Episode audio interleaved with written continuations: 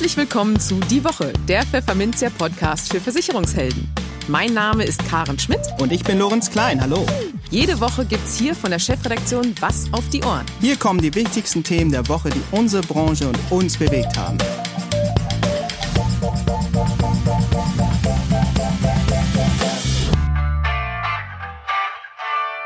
Moin aus Hamburg und herzlich willkommen zu Folge 17 unseres Podcasts. Heute ist der 6. November 2020. Und in dieser Woche sind wir endlich wieder in Originalbesetzung für Sie da. Heute haben wir folgende Themen für Sie. Wir setzen unser Gespräch mit Michael Heinz, Präsident des Bundesverbands Deutscher Versicherungskaufleute BVK, von vergangener Woche fort. In Teil 2 geht es darum, wie die Vermittlerbranche neue Akzente in der Politik setzen kann und wie es denn nun mit dem Provisionsdeckel weitergeht. In den News der Woche gibt es neue Entwicklungen im Streit um Betriebsschließungsversicherungen. Viele Anbieter, wie etwa die Allianz, gestalten ihre Produkte auf Basis der Lehren aus der Corona-Pandemie neu. Kunden können diese entweder annehmen oder bekommen die Kündigung. Und im Interview mit dem ZDF zeigt sich ein Verbraucherschützer erstaunlich nicht hau drauf, wenn es um die Regulierungspraxis der Versicherer geht. Im Rechtstipp der Woche geht Rechtsanwalt Stefan Michaelis auf das für Makler extrem wichtige Sachwalterurteil des Bundesgerichtshofs ein. Als Schwerpunktthema für den Monat November nehmen wir uns die Gewerbeversicherung vor. Und hierzu steht uns diese Woche Hans-Georg Jensen, geschäftsführender Vorstand des Bundesverbands Deutscher Versicherungsmakler, BDVM, Rede und Antwort. Er sagt uns, wie sehr ihn die Querelen um die Betriebsschließungsversicherung umtreiben, wie es um den Versicherungsschutz im erneuten Lockdown bestellt ist und wie es die Versicherungsbranche in Sachen Pandemieabsicherung in Zukunft besser machen kann. Aber bevor es losgeht, kommt hier wie immer ein kleiner Hinweis. Kennen Sie schon den Maklerimpuls unseres Podcast-Sponsors der Zürich Gruppe Deutschland? Nein? Sie fragen sich, was ist das überhaupt? Der Maklerimpuls ist ein Online-Portal, das Zürich im April 2020 aus der Taufe gehoben hat. Was gibt's da zu sehen? Spannende Infos zu Themen wie Arbeitskraftabsicherung, Altersvorsorge und Privatschutz, die Ihnen Impulse geben sollen. Aber viel wichtiger, Sie als Makler haben hier den direkten Draht zu Zürich. Loben Sie, kritisieren Sie, teilen Sie Ihre Ideen und helfen Sie so dabei, den Zürich Makler Service zu verbessern. Interessiert? Dann schauen Sie vorbei auf www.maklerweb.de slash Maklerimpuls. Im Gespräch. Wenn Michael Heinz einmal in Fahrt ist, möchte man ihn nur ungern bremsen. Doch leider war das in der vergangenen Podcast-Ausgabe nicht zu vermeiden. Das Zeitbudget war ausgeschöpft. Doch der Diskussionsstoff ist uns keineswegs ausgegangen. Daher folgt nun Teil 2 des Interviews mit dem Präsidenten des Bundesverbands Deutscher Versicherungskaufleute BVK. Darin erklärt Heinz, wie die Vermittlerbranche das Etikett der Dagegensein-Haltung abstreifen kann, um von der Politik wieder stärker als gestalterische Kraft wahrgenommen zu werden.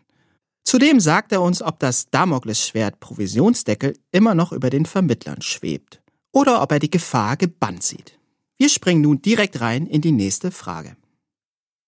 Als Beobachter hat man oft den Eindruck, ja, dass die Branche eher darum bemüht ist, etwas zu verhindern, äh, als eigentlich neue Akzente zu setzen. Nun haben Sie ja auch betont, äh, dass der BVK eine proaktivere Rolle bei Branchenthemen einnehmen möchte.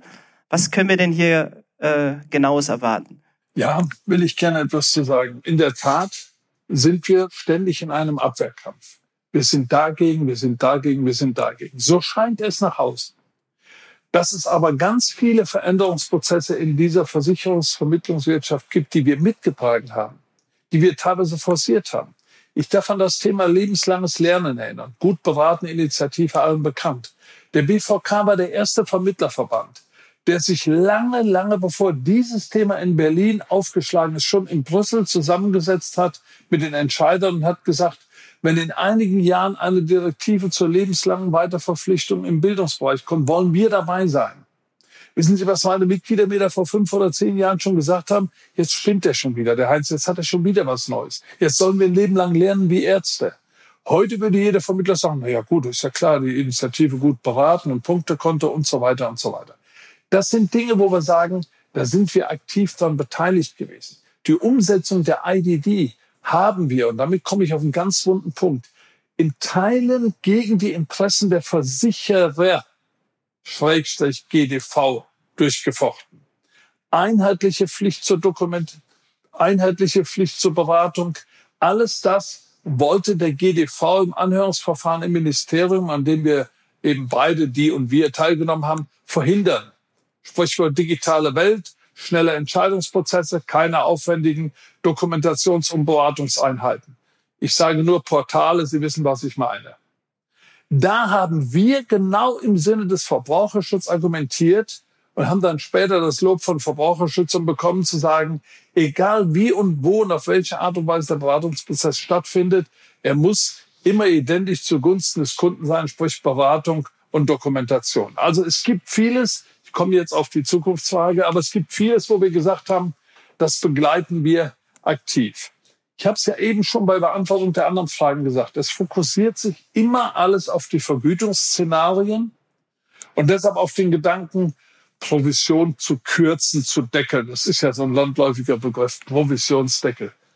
Wir haben bereits die Höhe der Abschlussvergütung in der Personenversicherung mit dem Lebensversicherungsreformgesetz 1, LVG 1, vor Jahren im Einvernehmen mit der Politik, natürlich nicht unter Jubelgesang, vereinbart. Damals war federführend Frau Kalitschek im Finanzausschuss, unsere heutige Bundesbildungsministerin. Und ich habe viel und lange mit ihr zu tun gehabt und gerungen. Und es war auch in Ordnung so. Wir mussten es ja letztendlich akzeptieren. Und jetzt kommt man her und sagt, nach fünf Jahren wollen wir den Prozess nochmal beobachten. Die Zinssituation hat sich so verfestigt, wie sie ist. Die Garantien können wir nicht mehr bieten. Also wo setzen wir an? Ja, das sage ich Ihnen klar und deutlich, Herr Klein. Da muss man an der Gesamtkostensituation ansetzen und nicht immer nur das Thema Provisionsdeckel ansetzen, weil das Ding ist durch.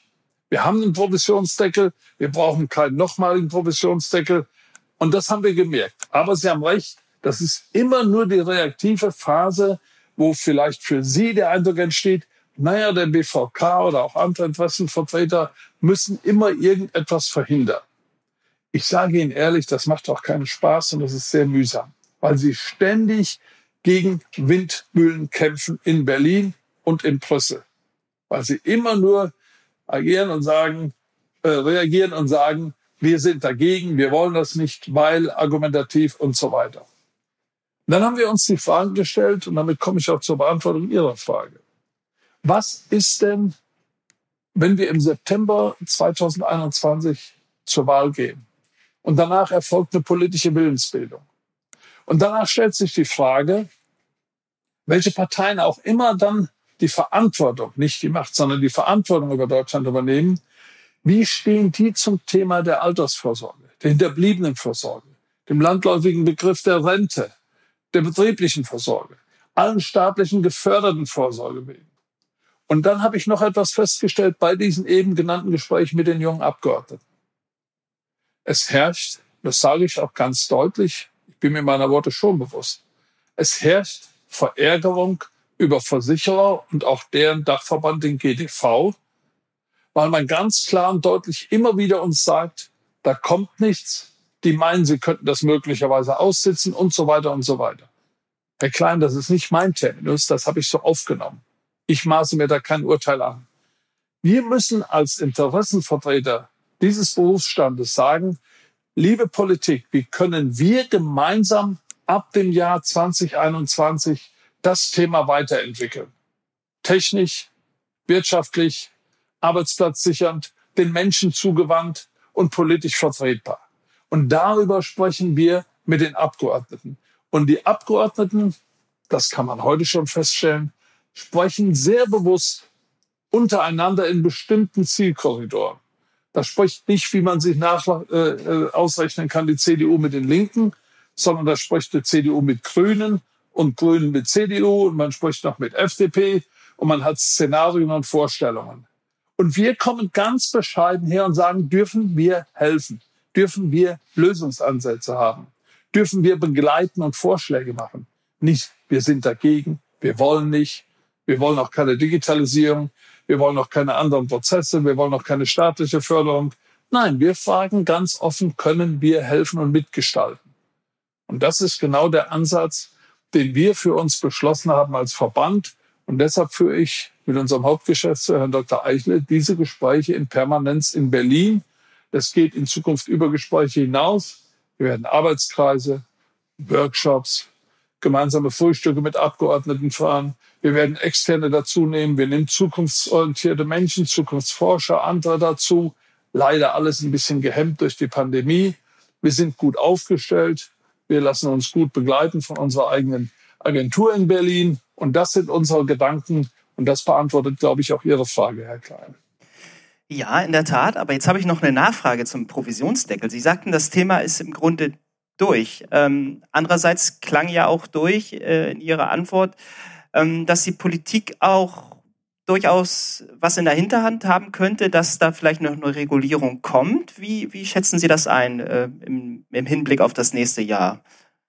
Also nehmen wir noch mal dieses ungeliebte Thema Provisionsdeckel. Ich habe, ich habe es glaube ich gestern erwähnt, die Freude gehabt, dreimal eingeladen zu werden von Herrn Altmaier. Wir kennen uns persönlich und er hat mich dreimal in seine Videokonferenzen eingeladen. Das war für mich in Vertretung meines Verbandes, nicht für mich als Person, schon eine Auszeichnung. Und ich habe ganz klar auch an der Stelle gesagt, was auch andere gesagt haben, was auch der Parlamentskreis Mittelstand gesagt hat und viele andere auch, auch der Fraktionsvorsitzende Brinkhaus gesagt hat, wir müssen jetzt ein sogenanntes Belastungsmoratorium haben, sprich zu Deutsch, wir müssen, und das ist branchenunabhängig, aber ich spreche ja nochmal für unsere Branche, wir müssen wegkommen von einer weiteren Regulierung, die die Arbeitsbedingungen des Berufsstandes, in diesem Fall unseres Berufsstandes, verschärft. Und dazu gehört eben das Thema Provisionsdeckel, Finanzanlagenvermittlerverordnung, all diese Themen. Das ist die Momentaufnahme. Und ich habe auch damals, bevor wir in diesen äh, schwieriges Fahrwasser kamen, gesagt, ich glaube, wenn wir bis Ende des Kalenderjahres 2020 dieses Thema so oder so nicht abgeräumt haben, so oder so, entweder so, wie es die SPD will, oder so, wie wir und die FDP und die CDU es wollen. Wenn das Thema bis Ende des Kalenderjahres nicht abgeräumt ist, glaube ich, dass mit Beginn des Wahlkampfes im Januar 21 das Thema nicht mehr entscheidend sein wird. Und ich glaube, es hilft uns nicht, deshalb auch dieser Gedanke eben zur ewigen Frage Zukunftsbetrachtung, es hilft uns nicht jetzt mantraartig bis zum September 2021 äh, immer wieder zu sagen, wir wollen keinen Provisionsdeckel. Und dann kommt die Bundestagswahl und dann werden die Weichen gestellt und dann wird die Politik sagen, um was kannst du BVK denn zur Zukunft der Alterssicherung beitragen? Wo ist denn dein Beitrag? Außer dass du immer dagegen bist. Und deshalb glaube ich, wir müssen dieses Thema im Moment ein bisschen zurückstellen. Manche haben gemutmaßt, naja, da käme der Wirecard-Skandal dazu. Unsinn. Quatsch. Ist eine ärgerliche Nummer. Haben die politisch äh, in Berlin zu verantworten oder von mir aus bei der Aufsicht in Bonn ist nicht mein Thema. Da ist auch keine Schadenfreude bei uns, ist ja Quatsch. Ich glaube, Politik hat im Moment wirklich andere Sorgen. Und das haben wir ja auch eingehend beleuchtet hier in unserem Podcast. Und deshalb ist es wichtig, dass wir sagen, machen wir dieses Belastungsmoratorium, lassen wir jetzt mal die Füße still, hören wir mal auf mit diesem Thema, was zu einer weiteren Verschlechterung der wirtschaftlichen Basis der Versicherungskaufleute in Deutschland beiträgt. Und lass uns jetzt mal in die Zukunft gucken ins Jahr 21. Das ist unser, auch unsere Botschaft, unser Pepitum, auch an Politik und an alle Beteiligten. Ja, vielen Dank, Herr Heinz. Wir sind gespannt, ob Sie im Herbst nächsten Jahres dann vielleicht äh, Ihre Aufwartung bei der schwarz-grünen Bundesregierung machen werden. Das muss sich alles noch zeigen, das werden wir sehen. Ähm, ja, vielen Dank äh, für Ihre spannenden Erklärungen, Ausführungen. Auf Wiedersehen und bis zum nächsten Mal. Tschüss. Ja, ich danke auch, Herr Klein, und bis zum nächsten Mal. Dankeschön. Die News der Woche Teil 1. Im derzeit schwelenden Streit um Betriebsschließungsversicherung geht die Allianz einen, sagen wir, speziellen Weg. Man unterbreite allen Bestandskunden seit Anfang September ein Umstellungsangebot auf die neue Betriebsschließungsversicherung. Das bestätigte Unternehmenssprecher Christian Weishuber dem Branchenportal Versicherungswirtschaft heute. Der Knackpunkt dabei? Komme es zu keiner Umstellung, würden die Verträge fristgerecht zum Ende der jeweiligen Laufzeit gekündigt. Als Begründung für diesen recht drastischen Schritt gibt der Versicherer die Erfahrungen aus der Corona-Pandemie an. Die Versicherung des Coronavirus in Zeiten der Pandemie sei laut Allianz risikotechnisch zu fairen Preisen nicht möglich. Mit der Neugestaltung schaffe der Versicherer gegenüber seinen Kunden Rechtssicherheit durch Stärkung von Klarheit und Transparenz, insbesondere im Deckungs- und Leistungsumfang. So der Sprecher gegenüber dem Portal weiter. Man informiere nun noch klarer als bisher, dass kein Versicherungsschutz für die auslösende Krankheit besteht, solange diese Krankheit von der Weltgesundheitsorganisation als Pandemie geführt wird. Pandemien und Epidemien könnten von Einzelversicherern nicht geschultert werden. Der großflächigen Betroffenheit stünden zu niedrige Jahresbeiträge gegenüber. Als Beispiel gibt der Sprecher an, dass der Jahresbeitrag für kleine Gaststätten bei rund 100 Euro liegt. Damit solle eigentlich das Risiko versichert werden, dass ein Betrieb geschlossen werden müsse, um etwa die Ausbreitung von Salmonellen oder Kolibakterien in einem Betrieb zu verhindern. Laut Bericht von Versicherungswirtschaft heute gehen auch andere Versicherer ähnlich vor. So gab etwa HDI auf Anfrage des Nachrichtenportals an, dass man bei Kunden, die nach den alten Bedingungen einen BSV-Schaden geltend gemacht haben, das vertraglich vereinbarte Recht zur Vertragskündigung nach einem Schadenfall in Anspruch nehme. Gleichzeitig würde diesen Kunden ein Angebot zur Fortführung des Vertrags zu neuen Bedingungen gemacht. Sei kein BSV-Schaden gemeldet worden, mache der Versicherer von seinem ordentlichen Kündigungsrecht Gebrauch. Auch diese Kunden erhielten dann ein Angebot zur Vertragsfortführung unter neuen Bedingungen. R&V und AXA gaben Ähnliches gegenüber Versicherungswirtschaft heute an. Rechtsanwalt Norman Wirth sagte dem Portal, es hätten nach seiner Kenntnis alle bisherigen Anbieter von Betriebsschließungsversicherungen die noch bestehenden Altverträge gekündigt. Aber jetzt trenne sich die Spreu vom Weizen. Einige Versicherer wie die Allianz haben in den neuen Versicherungsbedingungen sehr weitgehende Ausschlüsse, sagt er. Da werde bei Covid-19 nur zu 50 Prozent geleistet. Pandemien oder Epidemien seien grundsätzlich ausgeschlossen.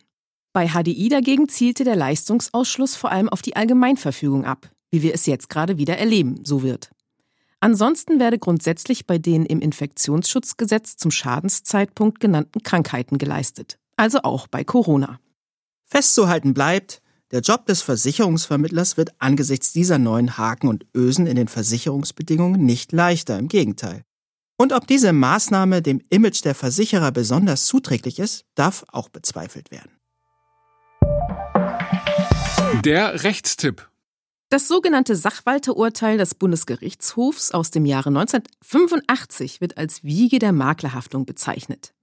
Im Rechtstipp der Woche geht der Hamburger Rechtsanwalt Stefan Michaelis auf dieses für Makler so wichtige Urteil ein, erklärt, wie es überhaupt dazu kam und welche Lehren man bis heute daraus ziehen muss. Liebe Versicherungsmaklerinnen und liebe Versicherungsmakler, ein alter Hut, aber immer noch wichtig, immer noch von absoluter Bedeutung. In meinem heutigen Podcast möchte ich Ihnen kurz etwas über die Sachwalterentscheidung erzählen. Sie erinnern sich vielleicht noch, wenn Sie es nachlesen möchten, in der Zeitschrift Versicherungsrecht aus dem Jahre 1985, also vor über 30 Jahren, finden Sie auf Seite 730 diese Entscheidung nochmal wiedergegeben. Sie wird als die Wiege der Maklerhaftung bezeichnet. Man streitet sogar darüber, ob es nicht damals ein Mehrfachvertreter war, ähm, der das aber gar nicht geltend gemacht hat, sondern der sich eben äh, als Makler quasi ausgegeben hat. Und so musste dann der Bundesgerichtshof darüber befinden, ob und in welchem Umfang hier ein Versicherungsvermittler, sprich ein Versicherungsmakler, Beratungspflichten, für die er zu haften hat, eben aufgrund der gesetzlichen Regelungen einzustehen hat. Ja, deshalb wird das Ganze auch als sogenannte sogenannte Sachwalterentscheidung äh, behandelt und vielleicht einmal zunächst so in rudimentären Teilen den Sachverhalt, bevor ich Ihnen nochmal das rechtliche Ergebnis erläutere. Der Sachverhalt war jener, dass ein Makler dann zu einem Kunden gesagt hat, du brauchst für dein Warenlager vorläufige Deckung. So begann das Ganze. Man kann auch umgekehrt sagen, der Kunde wollte vorläufige Deckung haben. In jedem Fall hatte sie bekommen. Und ähm, dann hatte der Versicherer natürlich gesagt, wir machen jetzt eine Ortsbesichtigung und äh, schauen uns das Warenlager an. Und ähm, so ist es dann auch geschehen. Der Versicherer hatte aber dann gesagt, wir ähm, halten diese vorläufige Deckung nicht aufrecht, weil wir möchten zusätzliche Sicherungsinstrumentarien haben. Das könnte jetzt die Sprinkleranlage sein. Das war eine Einbruchssicherung mit Gitterstäben vor den Fensterscheiben und weiteren Einbruchssicherungen, damit nichts weiter passiert. So, und dann hatte eben der Versicherer die vorläufige Deckung aufgehoben und teilt dies dem Versicherungsmakler mit und sagt, die vorläufige vorläufige Deckung ist beendet. Der Kunde hat die Sicherungsvorschriften noch nicht umgesetzt und damit war eben formal der bestehende Versicherungsschutz beendet. Und wie es dann natürlich kommen musste, ist kurz danach dann der Schadenfall entstanden.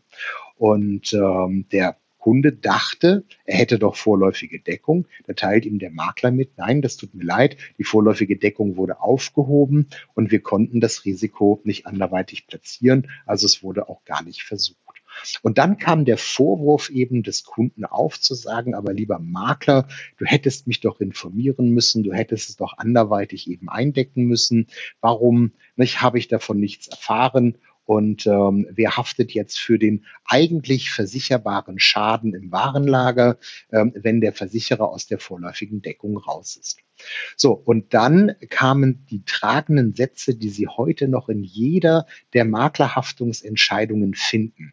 Die werden immer wieder aus dieser Sachwalterentscheidung abgeschrieben und die lauten in der Einleitung, die Haftung des Versicherungsmaklers geht sehr weit. Er haftet wie ein Treuhänder ähnlicher Sachwalter gegenüber seinem Kunden. Und dann, damals hatten sie noch geschrieben, ähm, sinngemäß, der ähm, Versicherungsmakler ist verpflichtet, ein Risiko zu analysieren und es auch entsprechend einzudecken, gegebenenfalls eben sogar von sich aus, so sinngemäß stand das eben drin.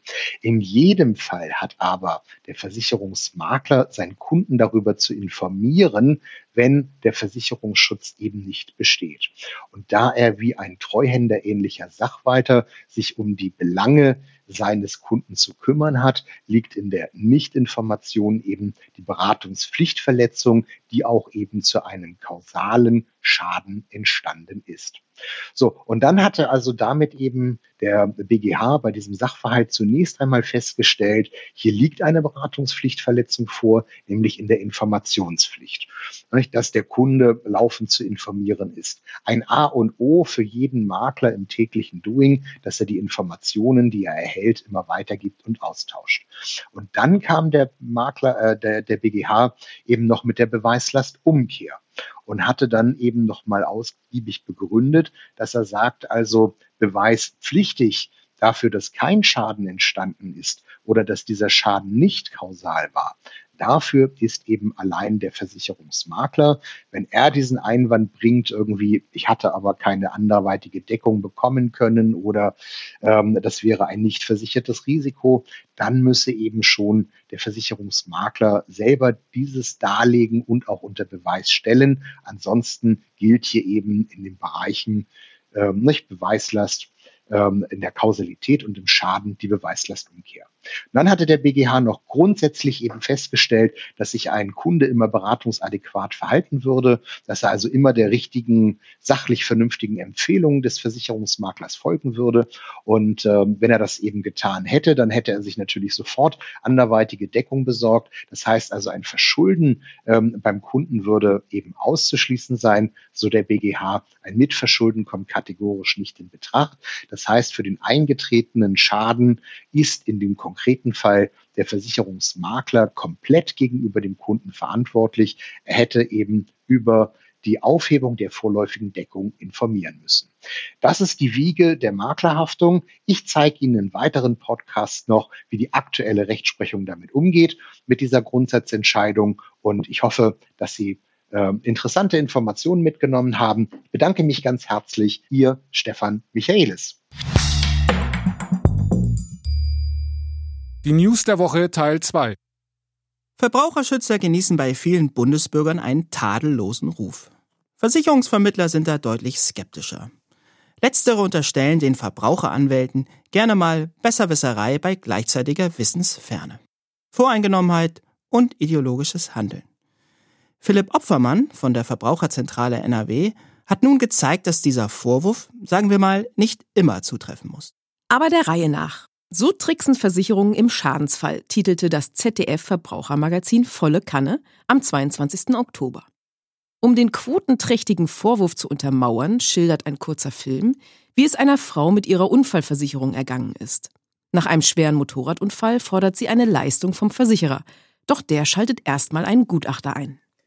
Obwohl der Gutachter zu dem Schluss gekommen sei, dass das Bein zu nichts mehr zu gebrauchen sei, wie es im Beitrag heißt, ermittelte der Experte einen Invaliditätsgrad von lediglich 42 Prozent.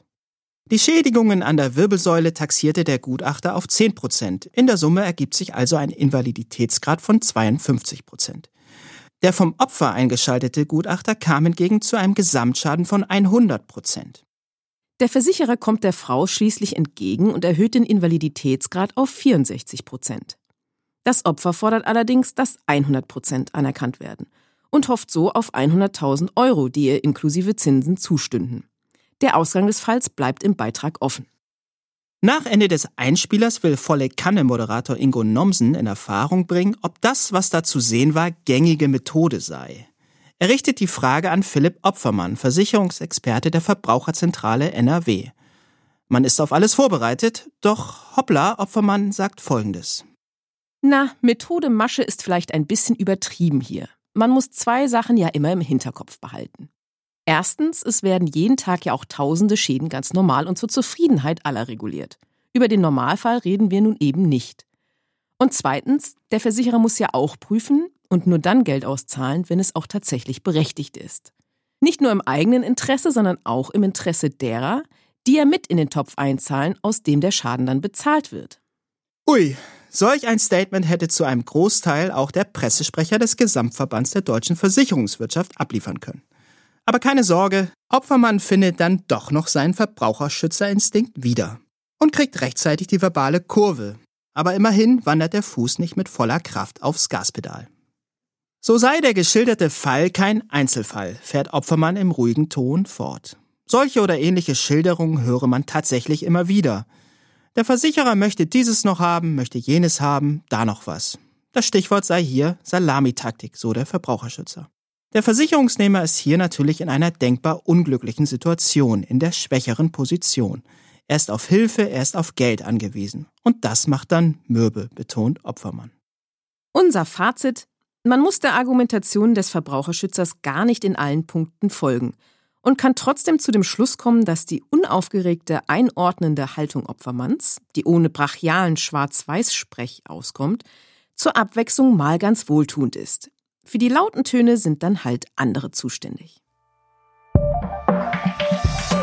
Das Schwerpunktthema. Biden oder Trump.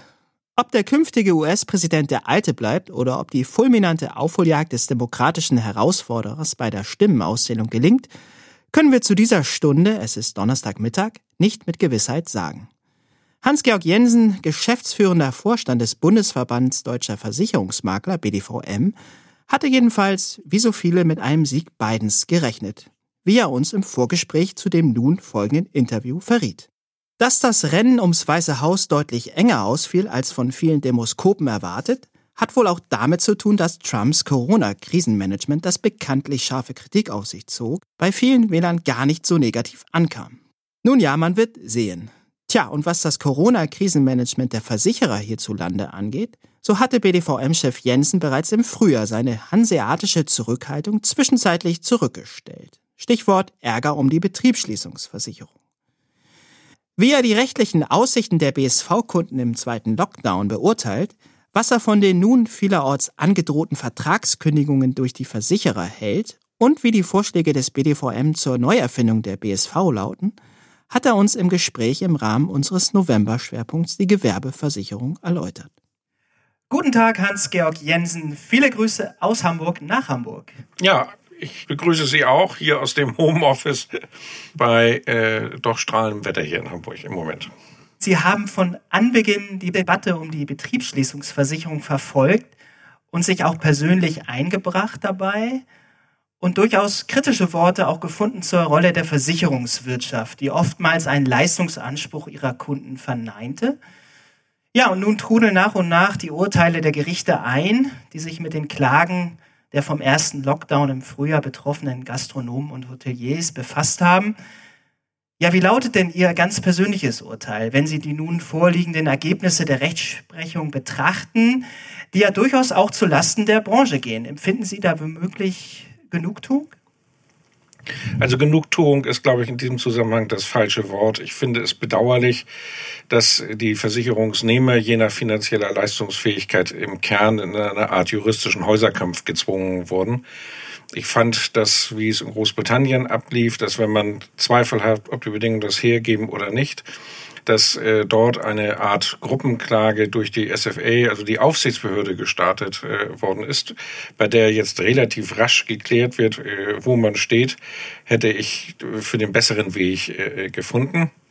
Äh, so kommt etwas zum Tragen, was mir seit geraumer Zeit äh, auffällt, nämlich dass wir häufig, und zwar sowohl bei schweren Unfallversicherungsfragen, Berufsunfähigkeitsfragen, Arzthaftpflichtfragen als auch äh, Industriefeuer äh, die Situation haben, dass der Kunde sein Geld braucht und zwar möglichst rasch, während auf der Gegenseite jemanden sitzt, der alle Zeit der Welt hat und auch gleich damit, äh, ich will nicht sagen droht, aber deutlich macht, da gehen wir doch mal bis zum BGH und dann in sechs, sieben Jahren werden wir dann weitersehen. Das ist ein, ein Ungleichgewicht und dieses strategische Ungleichgewicht hat sich ausgerechnet hier auch bei dieser Betriebsschließungsfrage natürlich auch deutlich gezeigt. Äh, da hilft auch äh, die bayerische Lösung äh, relativ wenig, äh, weil die einen Konstruktionsfehler von Anfang an hatte, nämlich man ist von einer Entlastungswirkung von 70 Prozent ausgegangen. Es ist nur so, dass in der Praxis selten einer diese 70 Prozent erreicht. Und das führt dann dazu, dass wenn man selbst von 70 Prozent ausgeht, dann wäre das, was man dann bekommt, die Hälfte. Das wäre eine halbwegs vernünftige Vergleichsquote gewesen. Ist die Entlastungswirkung aber nur 50 Prozent, dann wäre an sich 25 Prozent richtig gewesen. Beträgt die Entlastungswirkung nur 30 Prozent, dann wären es 35 Prozent gewesen. Hätte man das so aufgebaut, wäre die Akzeptanz wahrscheinlich auch viel äh, größer äh, geworden. So hat man viel Vertrauen äh, verschenkt und ich empfinde deshalb keine Genugtuung, sondern es ist äh, an, an, sich eine gewisse Traurigkeit, dass man in, dieser für viele Gastronomen äh, auch existenziellen Situation äh, diesen Weg beschreiten äh, musste. Da hilft es dann der Versicherungswirtschaft auch wenig, dass sie in anderen Bereichen gestundet hat oder was immer dort äh, passiert ist. Das ist eine schlechte Zielgruppe gewesen, um äh, einen juristischen Machtkampf äh, auszufechten. Und äh, was die Urteile betrifft, da ist es ja so, dass da Licht und Schatten, je nachdem von welcher Seite man guckt, relativ eng beieinander liegen. Die beiden äh, oder drei äh, Urteile äh, des Landgerichts München äh, haben deutlich gemacht, dass die Versicherungswirtschaft äh, an sich zahlen müsste. Äh, Im Kindergartenfall, dort ging es ja um einen Kindergarten, der äh, an sich geschlossen war, aber äh, für Kinder von systemrelevanten Eltern noch geöffnet werden musste in untergeordnetem Umfang. Und dort hatte das Gericht gesagt, zu ist nur, wenn der Schlüssel umgedreht ist. Das ist eine relativ harte Haltung äh, und hat äh, die Klage abgewiesen. In den anderen beiden Fällen, wo äh, die Restaurants oder Gastwirtschaften komplett geschlossen waren, hat es zugesprochen. Das waren sehr ausführlich und vernünftig begründete Urteile. Und dann gibt es eine Reihe von anderen Urteilen, äh, da sticht insbesondere die Kette des Landgerichts äh, Ravensburg, Ellwangen und Oldenburg heraus, die als Gesamturteil Ansprüche äh, gegen einen Versicherer ablehnen. Die Urteile sind höchstens fünf, sechs, sechseinhalb Seiten lang. Und die Urteilsgründe äh, sind so äh, kurz gefasst, dass selbst, äh, ich sage das mal so sarkastisch, die Presseerklärung des Landgerichts München äh, über ein Urteil länger war als die Urteilsgründe. Das ist der Situation an sich wenig angemessen. Und in diesem Zusammenhang, um den Kreis jetzt nochmal zu schließen, von Genugtuung zu sprechen, ist, glaube ich, nicht der richtige Begriff. Ich weiß aber, was Sie damit verbinden wollten. Ja, nun haben wir ja seit Montag, sprich gestern, den zweiten Lockdown, auch wenn dieser gerne als Lockdown Light bezeichnet wird. Befürchten Sie, dass das Thema Betriebsschließungsversicherung jetzt wieder hochkocht und sich die Konflikte zwischen Kunden und den Versicherern wieder verschärfen könnten, wie ja einige Fachanwälte auch mutmaßen jetzt? Ja, und wie sollten sich Makler eigentlich in dieser Zwickmühle, in dieser Situation, der sie sich befinden, verhalten? Also es ist völlig klar, fangen wir mal bei den Maklern an. Äh, äh, kenne deinen Kunden. Das heißt, man muss jetzt äh, gucken, was hat der Kunde nach dem ersten äh, Lockdown, nenne ich das mal, äh, gemacht. Da gibt es ja oder gab es verschiedene Reaktionsmöglichkeiten. äh, hat man weder ein Vergleichsangebot nach der bayerischen Lösung angenommen, noch ist der Vertrag umgestellt worden, noch äh, gab es eine Schadenfallkündigung. Dann wird man auch beim zweiten Lockdown aller Wahrscheinlichkeit nach sagen, haben wir die gleiche Situation wie beim ersten. Das heißt, die Frage, ob der Versicherer leisten muss, stellt sich ernsthaft. Hat man äh, zum Beispiel nach der bayerischen Lösung das Vergleichsangebot angenommen, dann war das meistens verknüpft äh, mit einer Umstellung des Vertrages dahingehend, dass in Zukunft keine Covid-19-Ansprüche äh, oder durch Covid-19 ausgelöste Ansprüche mehr geltend gemacht werden äh, können. Es gab auch Fälle, wo eine Schadenfallkündigung ausgesprochen wurde äh, und man zugleich angeboten hat, einen neuen Vertrag oder einen geänderten Vertrag abzuschließen, der auch Covid-19 ausgeschlossen hat. Diese Sachen müssen geprüft werden. Ich vermute mal, dass das Potenzial an, an äh, von denjenigen Versicherungsnehmern, äh, die den gleichen Rechtsstand haben wie ganz zu Anfang bei der, beim ersten Lockdown, dass dieser höchstens oder wahrscheinlich eher so 30 Prozent noch ausmachen wird. Aber 30 Prozent sind eben auch noch äh, dort. Ich weiß von äh, den Mitgliedern, dass eine Reihe von Kunden die Angebote der Versicherer für nicht optimal, um es mal so vorsichtig zu äh, formulieren, erachtet hat und deshalb weder bisher geklagt hat noch äh, irgendwas anderes äh, gemacht hat. Und bei dieser äh, Fallgruppe äh, spielt natürlich dann die Frage eine Rolle, ist der Vertrag umgestellt worden? Wenn das nicht der Fall ist, dann haben wir jetzt beim zweiten Lockdown äh, die gleiche Situation wie beim ersten Lockdown.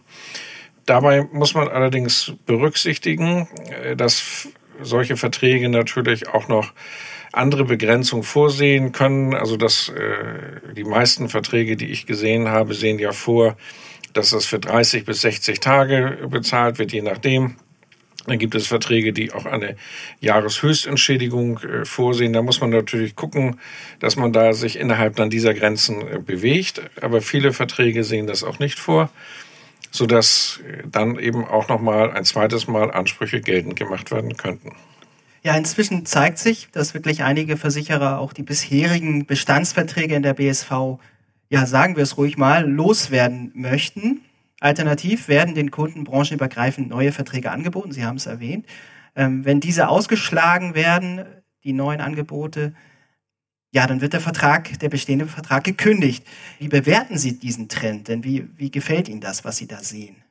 Also man muss zwei Phasen unterscheiden. Wir hatten die erste Phase äh, des Lockdowns, vielleicht jetzt auch des zweiten Lockdowns, bei der die Versicherer, ich will es mal so formulieren, eiskalt erwischt worden sind, weil sie äh, bei vorsichtiger Betrachtung unzureichende Bedingungen hatten, die das, was sie an sich nicht abdecken wollen, nämlich äh, Pandemierisiken, äh, mit beinhaltete. Ich glaube, den Versicherern fehlte die Fantasie, sich vorzustellen, dass äh, über einen Ausbruch einer Infektion im Einzelbetrieb eben auch mit Allgemeinverfügung, ich sag mal, äh, das Leben in einem ganzen Land stillgelegt werden konnte. Das ist die Situation eins und die Situation zwei ist, was machen wir in Zukunft damit?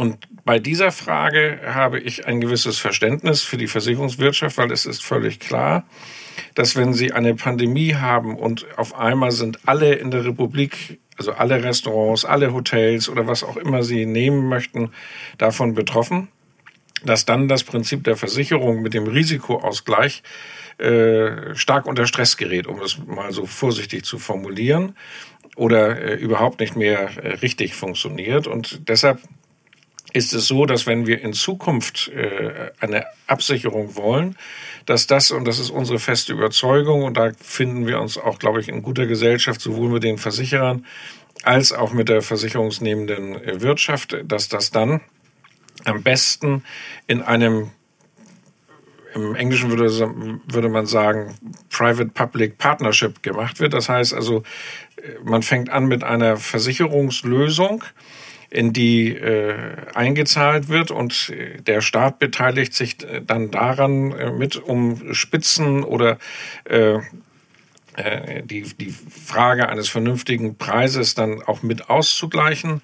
Das folgt so ein bisschen Extremus. Das ist ja der Terrorversicherer, der nach 9-11 gegründet wurde sodass man dann äh, dazu kommt, diese, nach unserer Vorstellung würde diese Absicherung eine erste Stufe darstellen und äh, würde letztendlich dann für größere Versicherungsnehmer nicht ausreichen, sondern dann äh, müsste es so sein, dass es eine zweite Stufe gibt, die zwangsläufig nicht unbedingt versicherungsgetrieben sein muss, sondern auch über die Kapitalmärkte laufen könnte.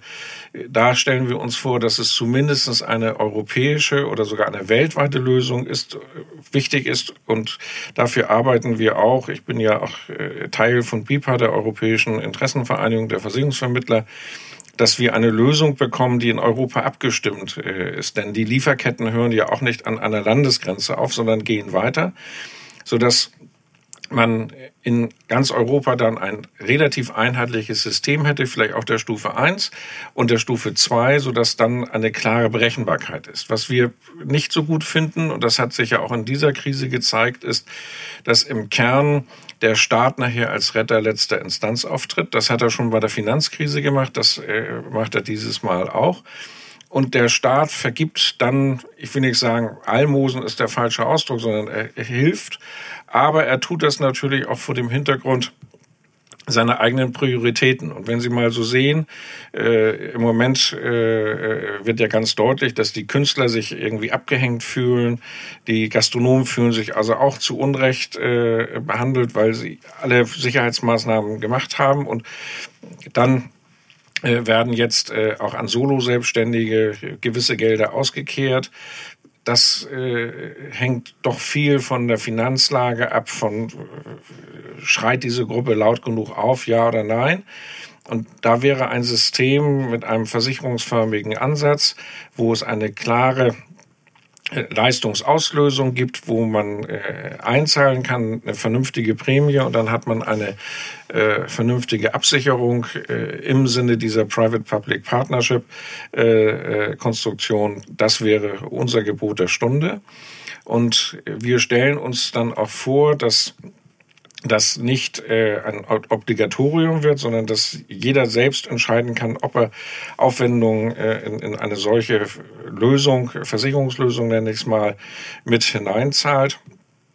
Er darf dann nur nicht erwarten, dass wenn es wieder zu einem solchen Fall kommt, dass der Staat dann genauso wie jetzt loslegt, sondern da gilt das Prinzip äh, Eigenverantwortung und Selbstvorsorge. Und insoweit könnte der Staat sich dann danach, wenn es eine solche Lösung gibt, auf die Sachen fokussieren und auch dort äh, noch äh, stärker Hilfe leisten, die auch einer solchen Lösung überhaupt nicht zugänglich sind. Ja, wir wünschen Ihnen gutes Gelingen dabei und ich bedanke mich für Ihre Zeit und für das Gespräch. Bis zum nächsten Mal. Ja, vielen Dank. Und damit ist Folge 17 unseres Podcasts im Kasten. Schön, dass Sie dabei waren. Wenn er Ihnen gefallen hat, abonnieren und bewerten Sie ihn gerne auf einer der gängigen Podcast-Plattformen. Und dann hören wir uns hoffentlich am kommenden Freitag wieder. Bis dahin, passen Sie auf sich auf, genießen Sie das Wochenende und kommen Sie gut in die neue Woche.